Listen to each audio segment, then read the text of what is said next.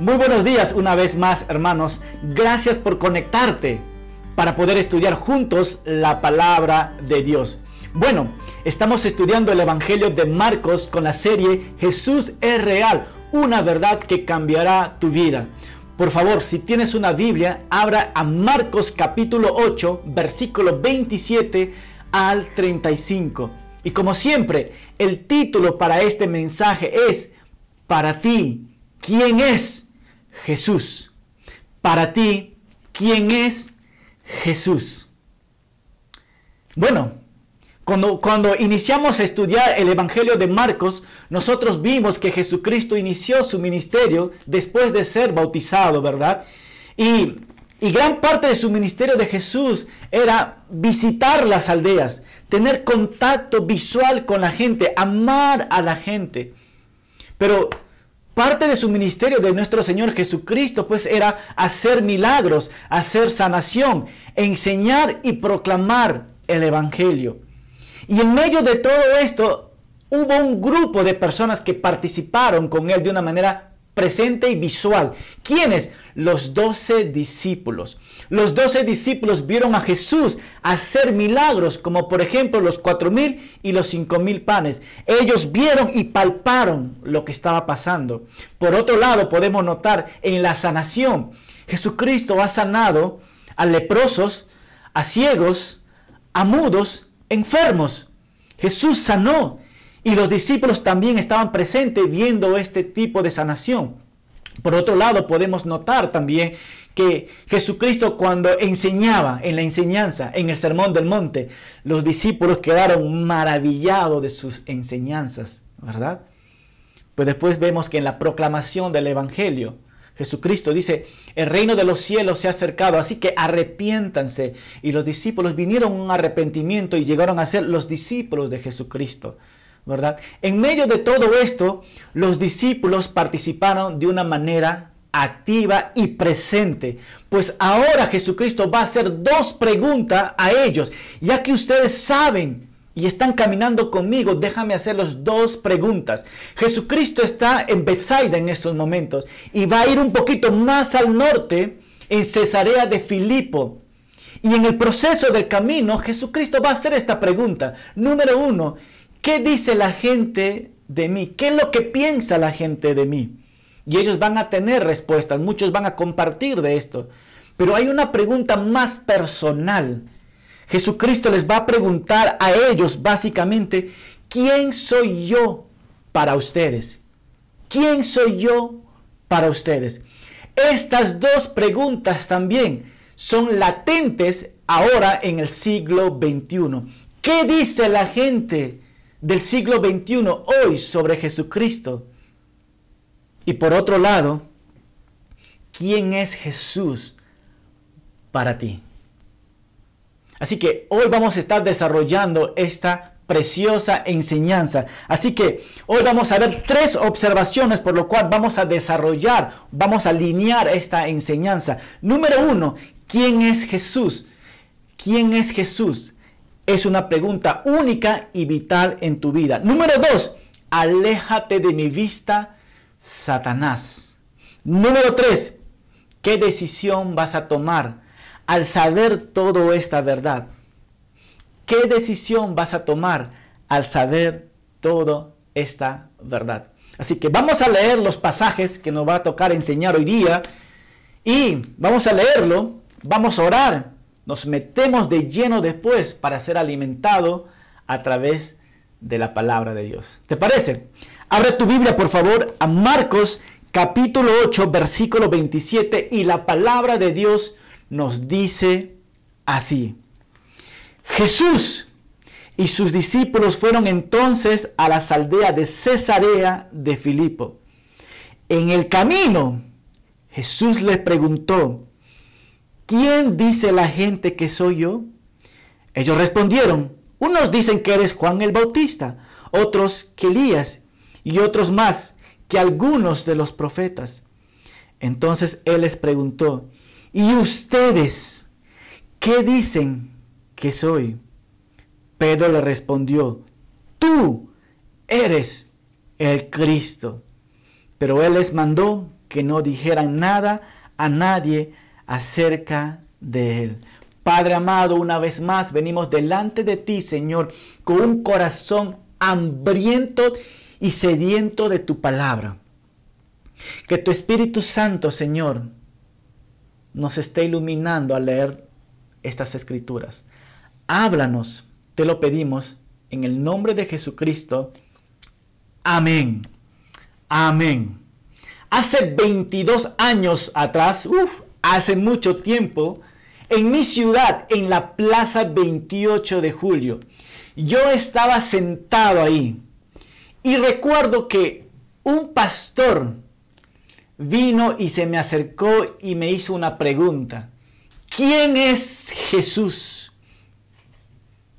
Y yo lo miré y me comenzó a reír. Dije, es una pregunta fácil. Y era fácil para mí porque yo había escuchado a mi abuelo, que es pastor, hablar sobre Jesús. Así que yo lo respondí al pastor. Y le dije, sí, Jesucristo es el Salvador, Jesucristo es amor, Jesucristo nos ama y Jesucristo es buena gente y Jesucristo es esto, esto y el otro. Muchas cosas comencé a hablar. Y este pastor se me acercó un poquito más, puso la mano en mi hombro y me preguntó, para ti, ¿quién es Jesús? Y me dejó en jaque mate. No sabía qué responder hace 22 años atrás. Y hoy día el Señor quiere hablarnos porque esta pregunta es vital realmente. Esta pregunta, de acuerdo a tu respuesta, de, acuerdo a la respuesta que tú dices, habla tu estilo de vida. De acuerdo a la respuesta que dice, me muestra a mí dónde pasarás la vida eterna. Hace 22 años atrás, créame que yo no era cristiano y por ende me dejó en jaque mate. Y espero que esta enseñanza no te deje en jaque mate. Así que vamos a leer estos pasajes. ¿Quién es Jesús? Una pregunta vital. Metémonos de lleno. Nos dice así. En el camino, en el camino, Cesarea de Filipo, Jesús le preguntó, ¿quién dice la gente que soy? Jesucristo en estos momentos se encuentra en Bethsaida, ¿verdad? Hizo un milagro en este lugar, pero ahora Jesucristo quiere pasar un tiempo con sus discípulos, quiere hacerles preguntas, quiere pasar una intimidad con ellos. Así que de Bethsaida, Bethsaida está en el norte de Galilea, va a irse más al norte todavía a Cesarea de Filipo. De Bethsaida hasta Cesarea son 35 kilómetros. ¿Y por qué te doy estos datos? Porque son 35 kilómetros que Jesucristo va a caminar con sus discípulos. Son en estos 35 kilómetros que Jesucristo va a encontrar este lugar para hacer estas preguntas importantes a ellos. Si ustedes saben, Bethsaida es un lugar gentil y Cesarea de Filipo es otro lugar gentil.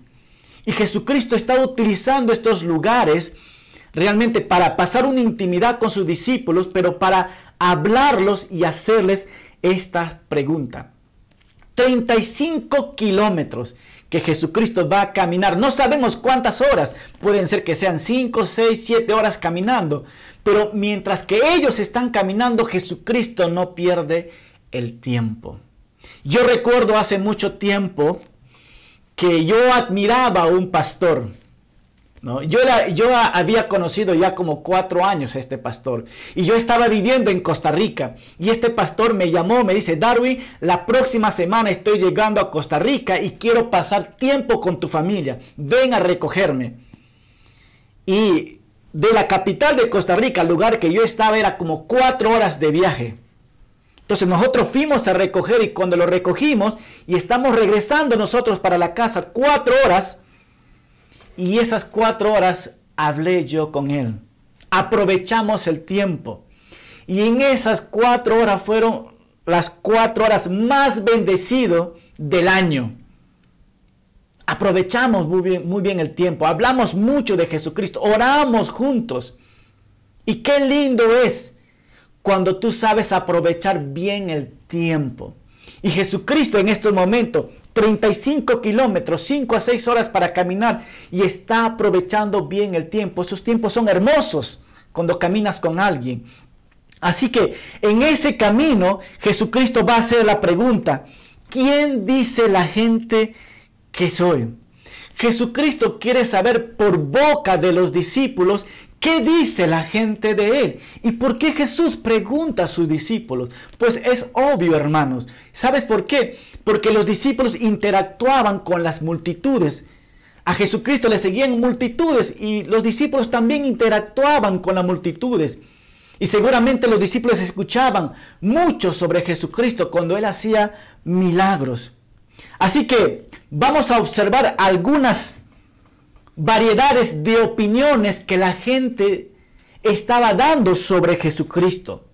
Y nos dicen así, y ellos respondieron, unos dicen que eres Juan el Bautista, otros Elías y otros algunos de los profetas. Eso era la respuesta más popular de la gente que hablaba sobre Jesucristo. Número uno nos dice, ¿no? Que Jesús era Juan el Bautista. Y tú y yo que hemos estudiado sabemos qué representa Juan el Bautista. Sabemos el carácter, la pureza, la templanza que tenía Juan el Bautista en su ministerio. Y sí, seguramente decían que sí, él es Juan el Bautista. Y todos saben que Juan el Bautista había muerto decapitado. Incluso hasta Herodes pensaba que eh, Juan el Bautista había resucitado realmente, ¿verdad? Pero pensaban que era Juan el Bautista por la pureza y por el carácter que él tenía. número dos, pensaban que era Elías. Ustedes recuerdan que Elías hacía señales y milagros con el poder de Dios. Y cuando ellos miraban a Jesucristo hacer milagros, sanaciones y la enseñanza de su palabra, y decían, no, esto es Elías. ¿Verdad? Y otros pensaban que era la aparición de otro de los profetas. Muchos comentaristas, comentaristas nos comparten a nosotros que la gente pensaba que Jesucristo también era Jeremías. Jeremías en qué sentido? Porque realmente ambos estaban viviendo un tiempo, en un mundo corrupto. Y ambos estaban siendo, estaban sufriendo unos a otros. Y ambos tenían que compartir la verdad del pecado del hombre sin temor. Jeremías lo hacía y Jesucristo también lo, está, lo estaba haciendo. Y ambos estaban llamando a la gente al arrepentimiento como Jesucristo. ¿Verdad? Pero hay algo tan interesante realmente, ¿no? Todos estos hombres que hemos mencionado eran hombres utilizados por Dios. Juan, Elías, Jeremías y otros profetas más seguramente que están mencionando. Todos estos hombres eran utilizados por Dios y no solamente eso, eran llenos del Espíritu Santo para hacer realmente el plan de Dios. Pero todos estos hombres, Jesucristo llevaba todas las cualidades de ellos. Y la gente mencionaba, sí, Jesús Cristo es esto, Jesús es esto, Jesús es esto. Todas estas preguntas y todas estas respuestas son buenas, pero no es el bingo. No es el, el, verdadero.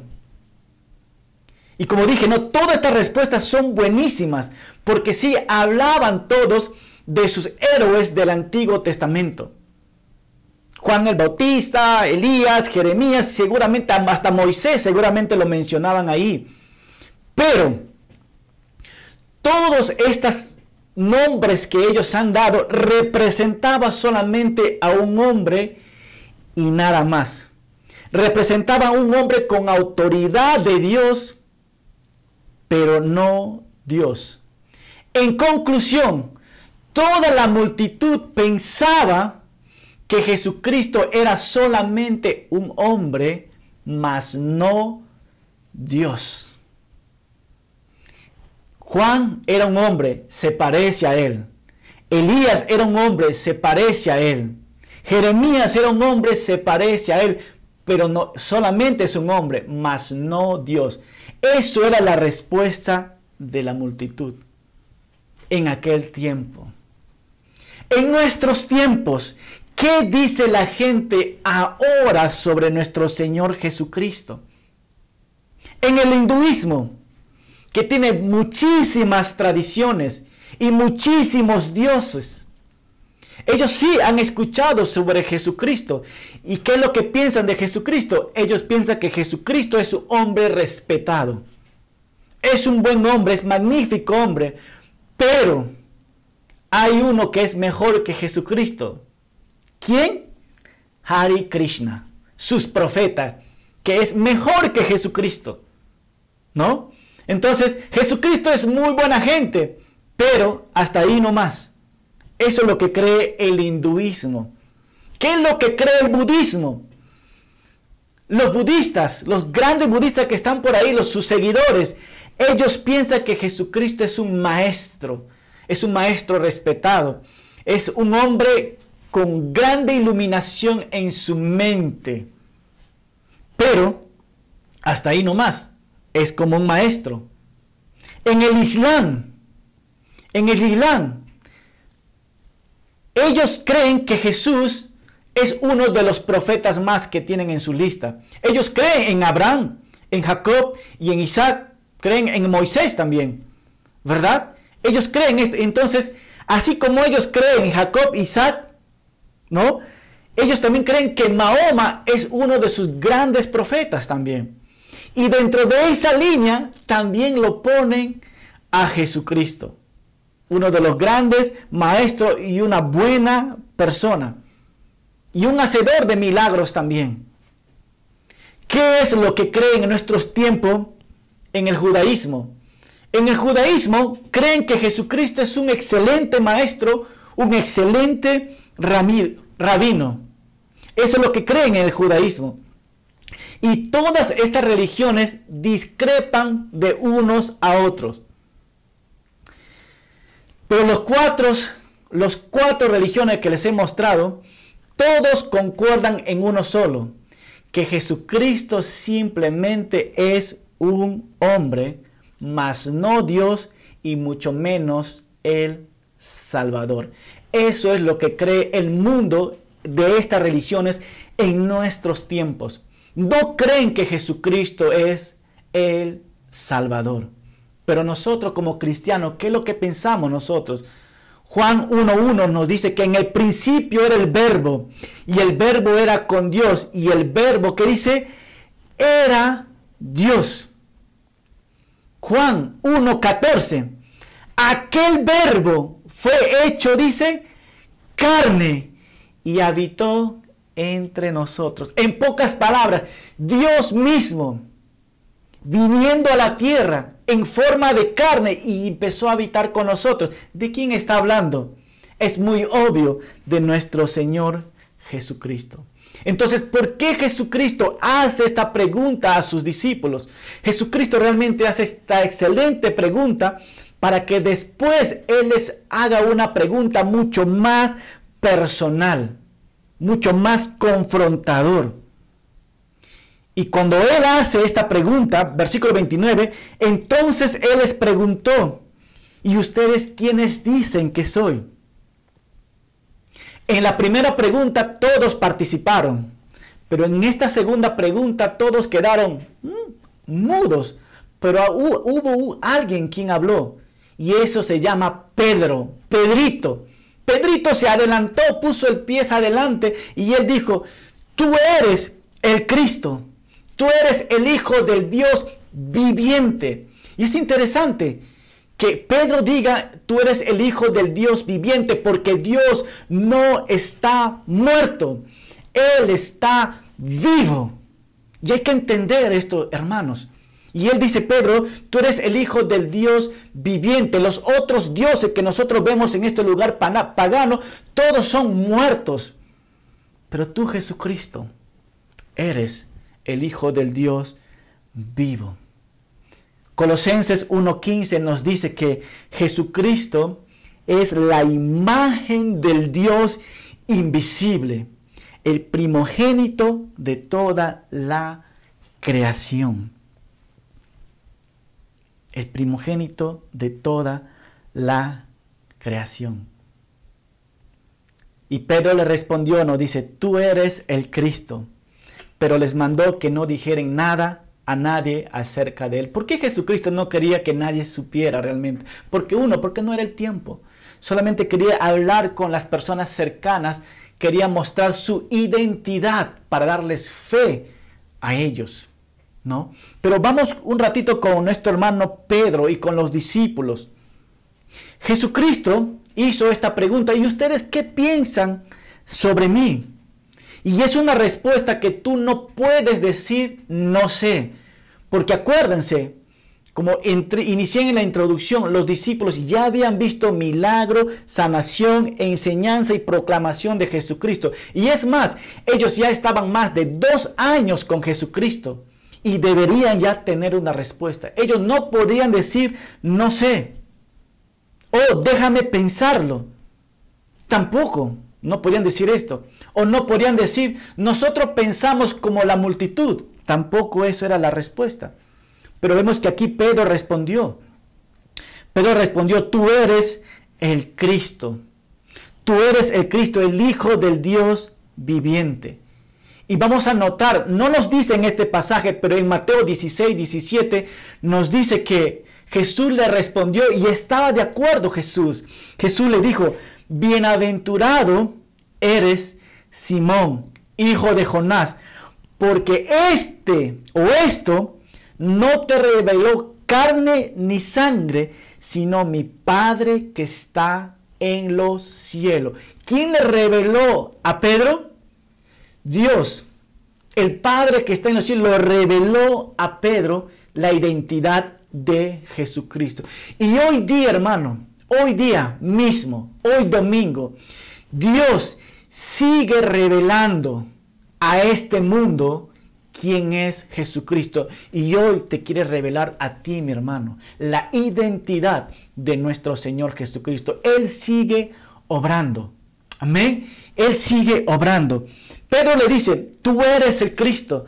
Tú eres el Cristo, el Hijo del Dios viviente.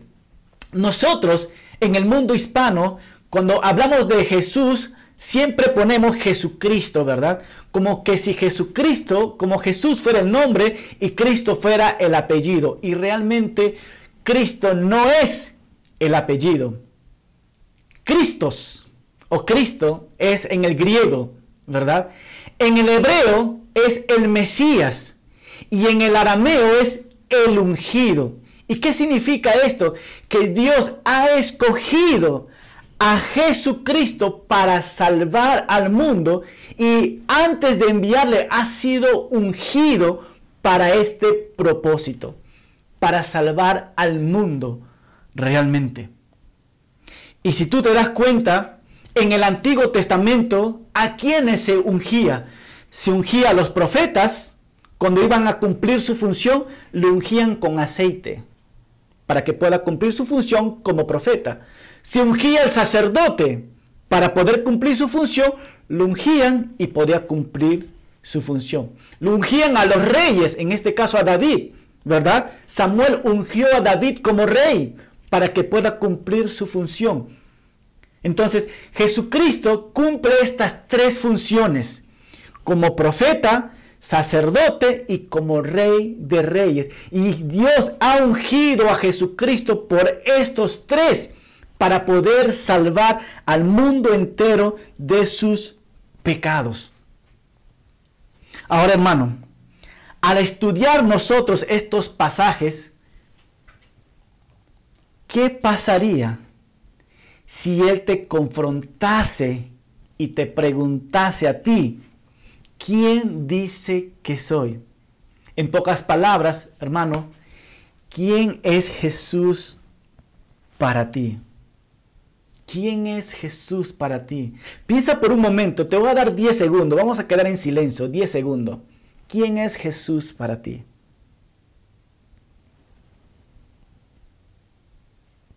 10 segundos. ¿Quién es Jesús para ti? Porque a lo que tú respondas va a afectar tu vida eternamente. Y la palabra de Dios nos dice que Él nos va a juzgar por lo que hablamos o por lo que decimos. Y yo te pregunto, ¿quién es Jesús para ti de todo corazón? Hace 22 años me preguntaron a mí, me dejaron en jaque mate porque Jesucristo no era nada para mí. Yo era un hombre perdido, pecador, que no valía nada. Y yo no podía decir que, que Jesucristo era mi Salvador porque no lo era. Pero por la gracia de Dios, más adelante yo pude decir esto. Así que la misma pregunta te hago, hermano, ¿quién es Jesús para ti? Dios nos va a juzgar por lo que decimos. Mateo 10:32 nos dice, a cualquiera pues que me confiese delante de los hombres, yo también lo confesaré delante de mi Padre. Y a cualquiera que me niegue delante de los hombres, yo también lo negaré delante de mi Padre. Entonces, ¿quién es Jesús? Pon tu mano en el pecho como peruano y respóndete tú mismo, ¿quién es Jesús para ti? A lo mejor estas preguntas nos van a ayudar un poquito. Si Jesucristo es tu maestro, entonces, ¿por qué no sigues todas sus enseñanzas que están en las escrituras? Si Jesucristo dice que es tu Salvador, ¿por qué vives con un pie en el mundo y un pie queriendo seguirlo a Él?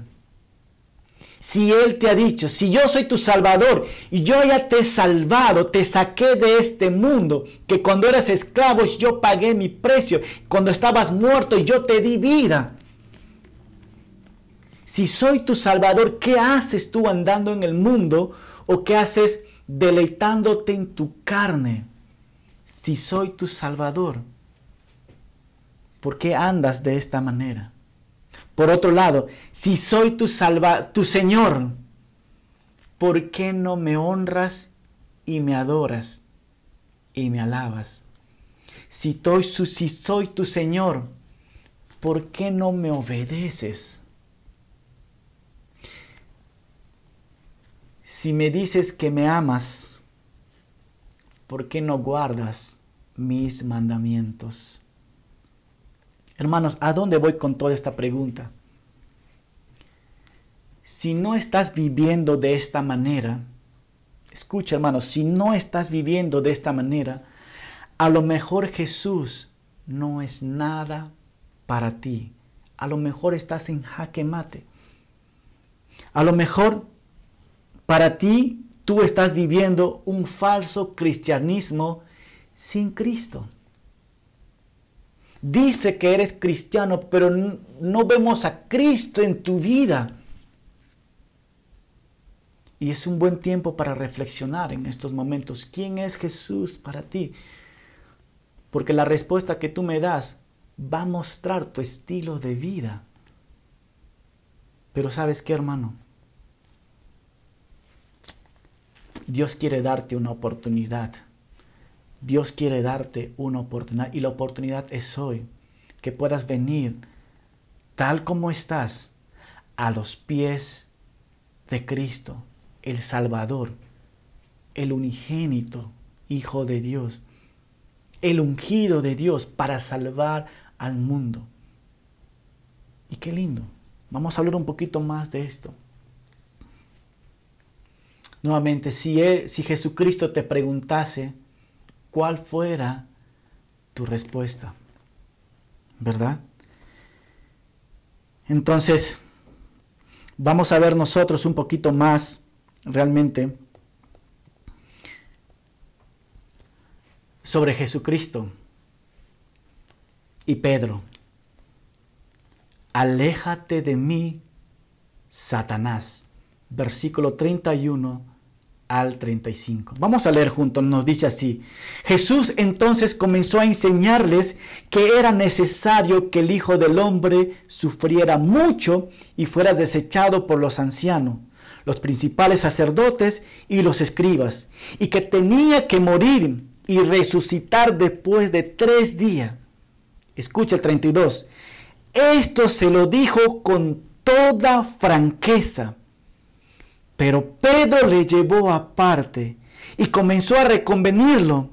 Entonces Jesús se volvió a ver a los discípulos y reprendió a Pedro y le dijo, aléjate de mi vista, Satanás.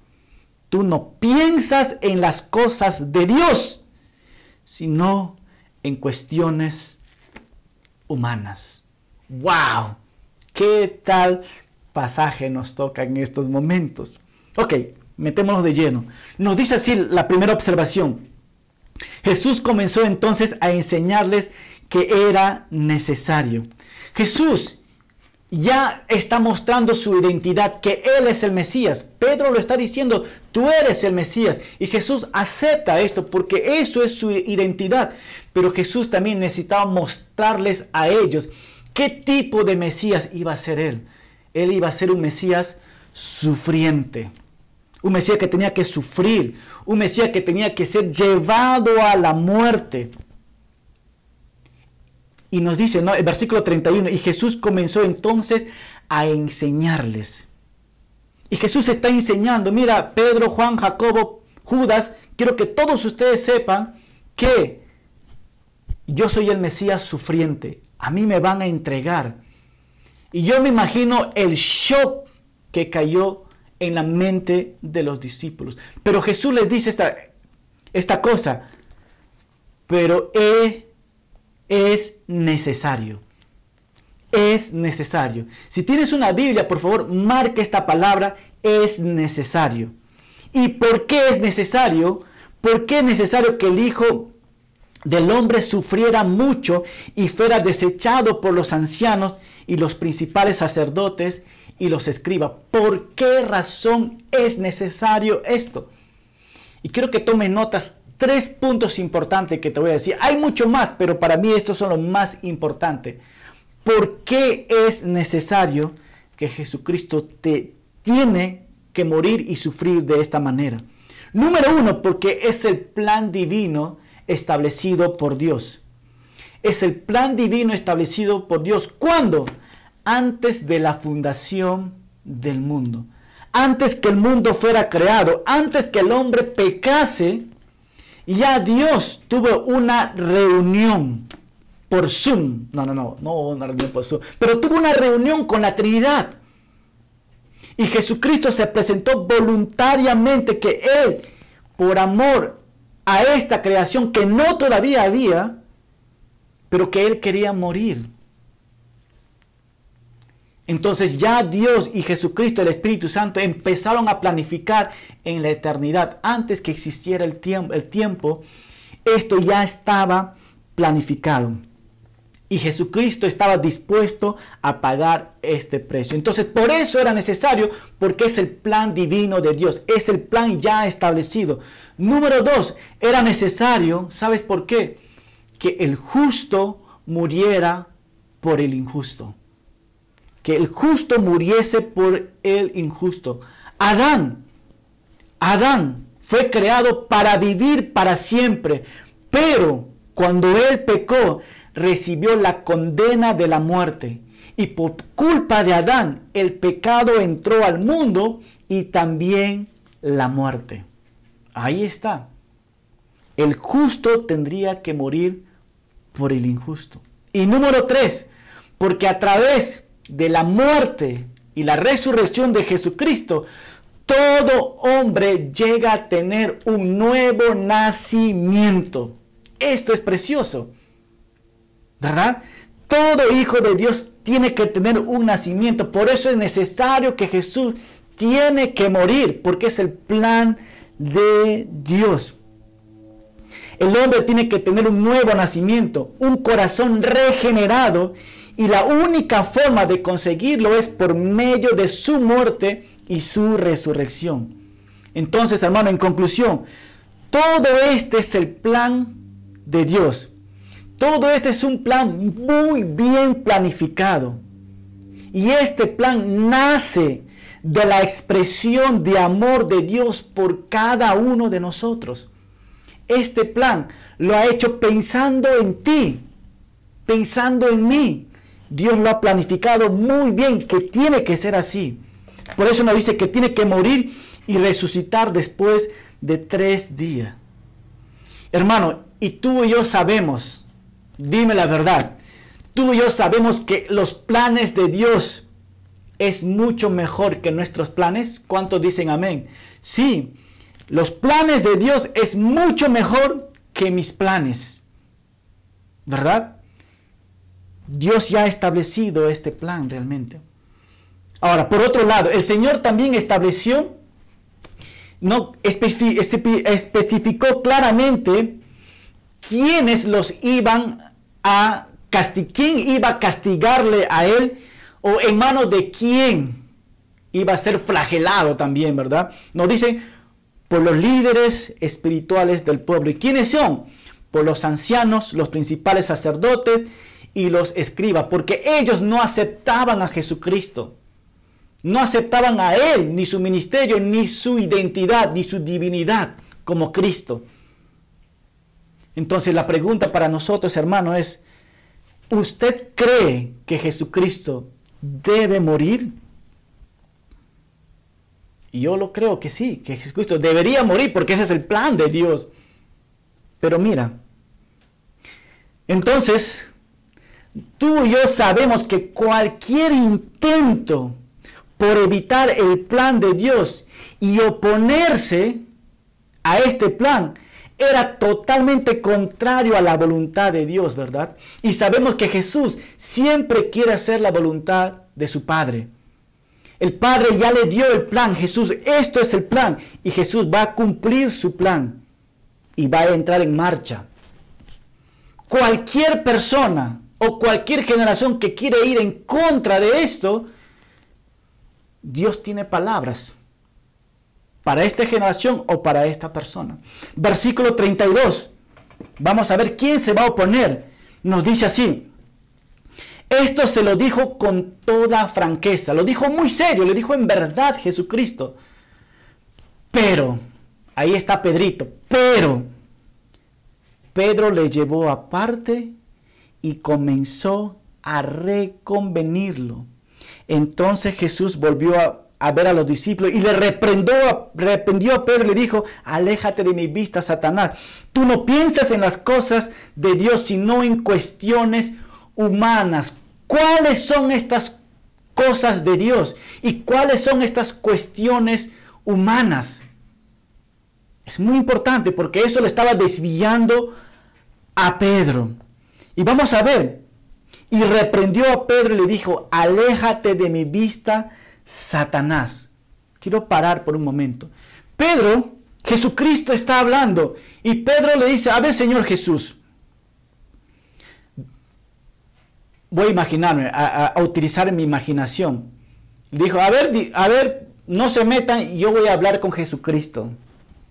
Lo lleva aparte a Jesucristo y, lo, y lo, que, lo más curioso y lo más chistoso es que Jesucristo sabe lo que va a decir Pedro y Jesucristo le sigue la cuerda, como decimos en Perú. Y Jesús, vamos, va caminando realmente, ¿no?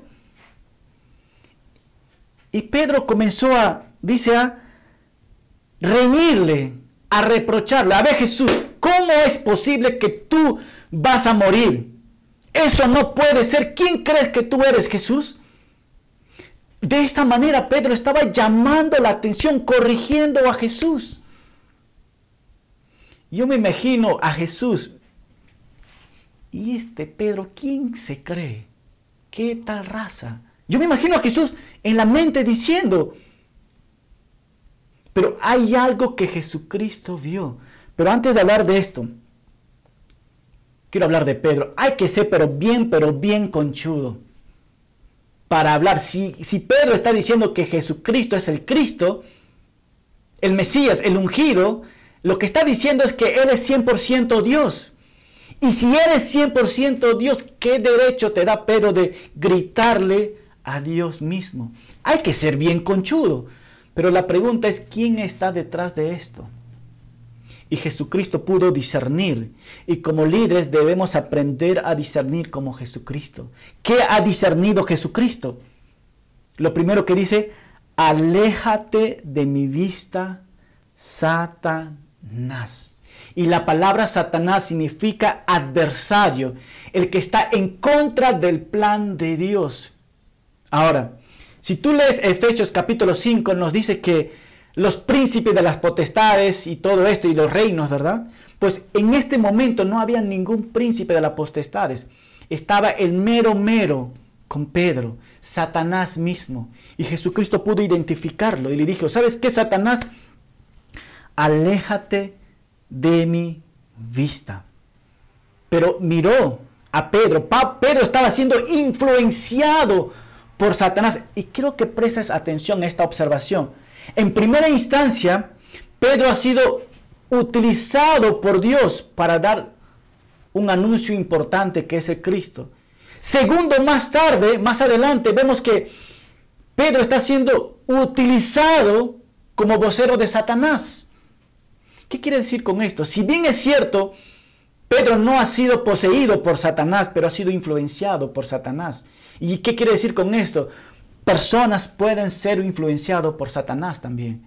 Y hay que tener mucho discernimiento. Y Jesús fue claro y va al grano. Aléjate de mi vista, Satanás.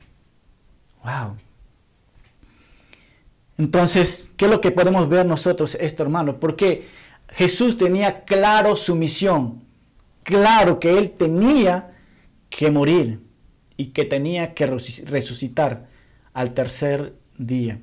Aquí es la primera vez que Jesucristo anuncia a sus discípulos. Va a haber dos veces más que Él va a anunciar. Pero aún así los discípulos no van a, no van a lograr a entender. Hermanos, por otro lado, ¿cuál era el problema de Pedro y cuál puede ser nuestro problema de nosotros? Aquí está. Jesucristo le dijo, tú no piensas, Pedro, en las cosas de Dios Ahí está Pedro. Tú estás hablando de esta manera, me estás insultando, me estás faltando respeto, no quieres que yo muera porque tú estás pensando no en los planes de Dios, sino en los planes del mundo. En pocas palabras, tu mente, Pedro, está en el mundial. Eso es lo que Jesucristo le está diciendo. Tú no piensas en las cosas de Dios, sino en cuestiones humanas, en cosas de hombres, en cosas del mundo. Y aquí nos está describiendo el enfoque de la vida de muchas personas actualmente.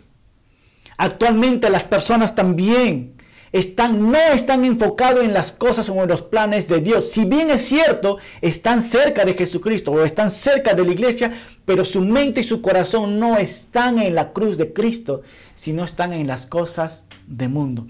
Y quiero aclarar algo muy importante ahora, hermano el Evangelio de la prosperidad. ¿Dónde está su corazón en el Evangelio de la prosperidad? ¿En las cosas de Dios o en las cosas del mundo? ¿Y por qué digo esto, hermano? Porque muchos, algunos pastores me han enviado mensaje por WhatsApp a mi celular. Y no estaban contentos de la forma como enseñamos en Calvary Chapel. Pero déjame decirte, Dios me ha puesto como a Pedro de poder enseñar toda la palabra de Dios, de Génesis hasta Apocalipsis, porque esto tiene el poder para poder transformar vidas. El Evangelio de Prosperidad simplemente la mente y el corazón no está en las cosas de Dios, sino está en la avaricia del mundo. En pocas palabras, aléjate de mí, Satanás porque no estás mirando las cosas de Dios, sino las cosas del mundo. Entonces, para nosotros, hermano, ¿dónde está nuestro corazón? ¿O dónde debería estar realmente nuestro corazón? El corazón de Pablo estaba, de, Pedro estaba en las cosas del mundo. ¿En qué sentido? Porque ellos esperaban que Jesús, que Jesucristo les liberase de la opresión y del yugo romano y a Jesucristo decir que Él es el Mesías sufriente que tenía que, morir, malograba todos sus planes. Pedro se miraba ya como uno de los grandes sentados reinando con Jesucristo. pero realmente le dieron un jaque mate también a Pedro. Entonces, Jesucristo, Pedro está pensando humanamente en cosas temporales, pero Jesucristo está pensando en cosas eternas.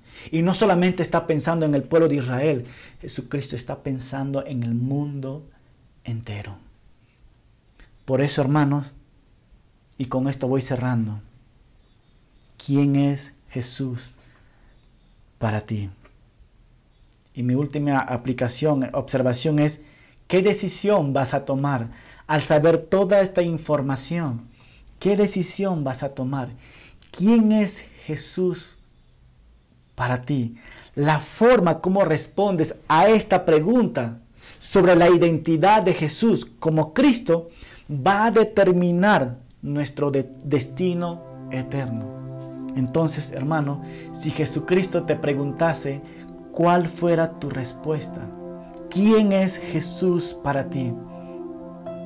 ¿Él es tu Salvador? Él es el Hijo de Dios. Él es el Mesías. Él es tu Señor. Dice el, el, Señor que por los frutos lo conocerás.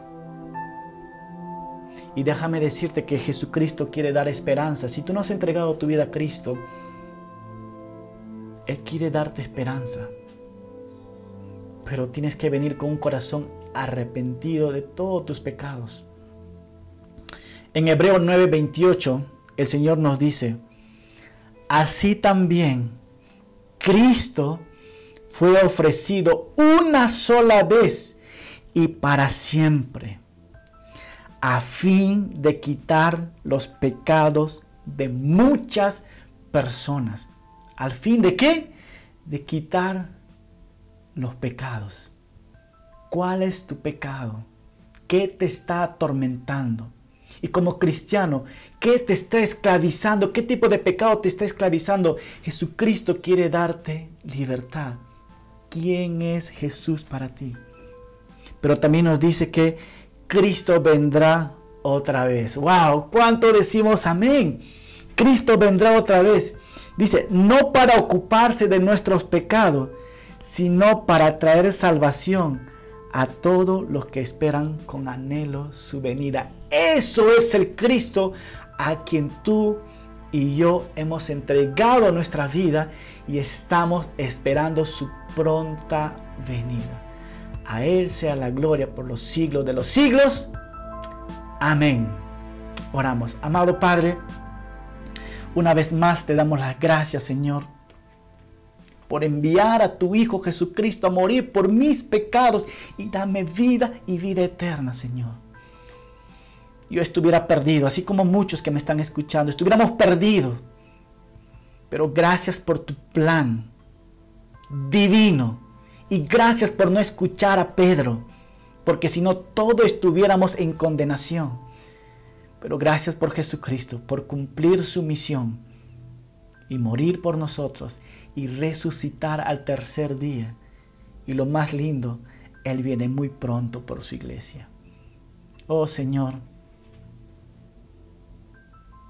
Osana, Osana.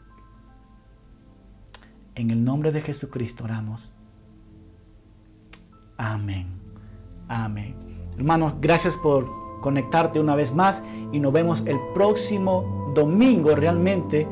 Y es una enseñanza buenísima también que se viene. Dios los bendiga. Nos vemos.